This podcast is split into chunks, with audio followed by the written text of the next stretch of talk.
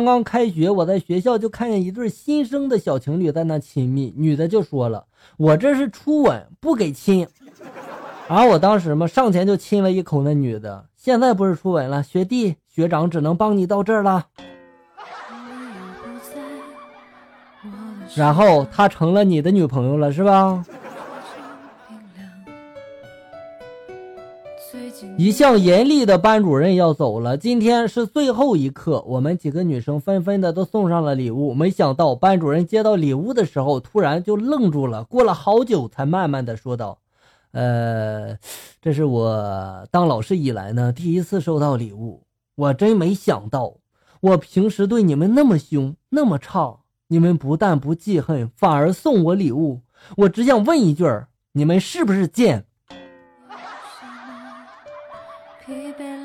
老师呀，这话能从你口中说出来，我现在开始怀疑你的身份了。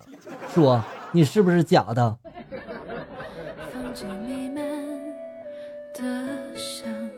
课堂上，老师就说了，明天市教委来学校检查，大家都要好好表现哈。小明这时候得意的就笑着说了：“呵呵，看你明天还敢撵我出去吗？”老师这时候看了看小明，就说了：“小明，明天你不用来了哈。”斩草就要除根，是不是？以防不测啊。年少如梦发来的段子，知道吗？我真的好想带你出去体验一下 KTV 的魅力啊！知道什么是 KTV 吗？就是 K 你一顿，踢你一脚，最后再给你做个 V 的手势，耶！我想说，你好贱。穿越米线发来的段子：昨天去钓鱼，突然好渴，想买瓶水，可是鱼竿被人拿了，怎么办呀？机智的我就想了一个办法，手机打开录像，放旁边录着，谁拿了我的鱼竿，我就知道了。等我买水回来之后，鱼竿果然没有丢。不说了，我得把手机还给人家了。当我看到这个段子的时候，我以为你的手机被偷了呢。没想到你挺聪明，还知道拿别人手机来录。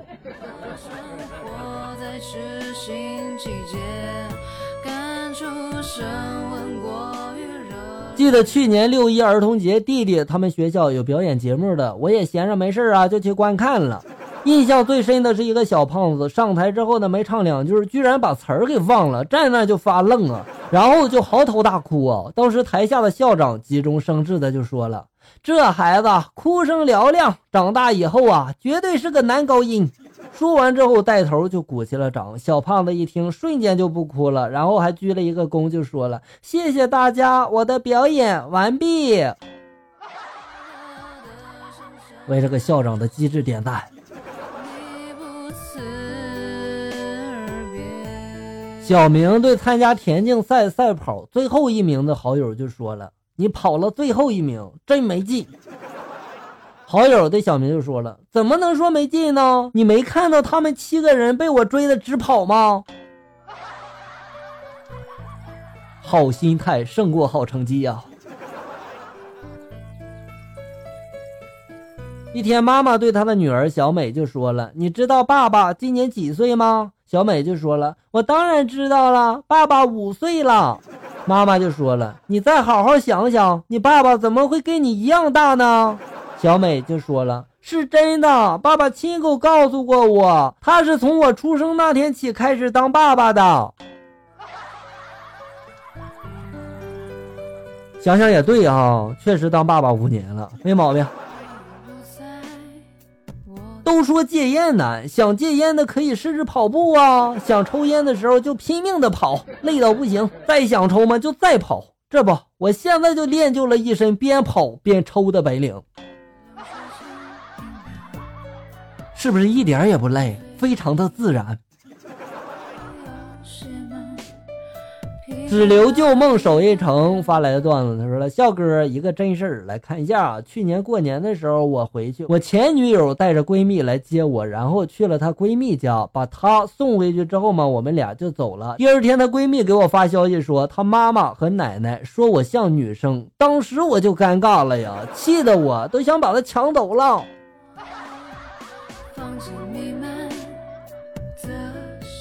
好乱呀！”你是怎么处理好前女友和闺蜜之间的关系的呢？前几天一个女生给我发她输水的视频，然后隔了几天嘛又给我发，我就发了个说说再生病你就真成了水做的了，然后我还艾特了她，她默默的点了一个赞。嗯，你这在夸她是吧？她肯定很高兴啊，哪个女人不是水做的，是不是？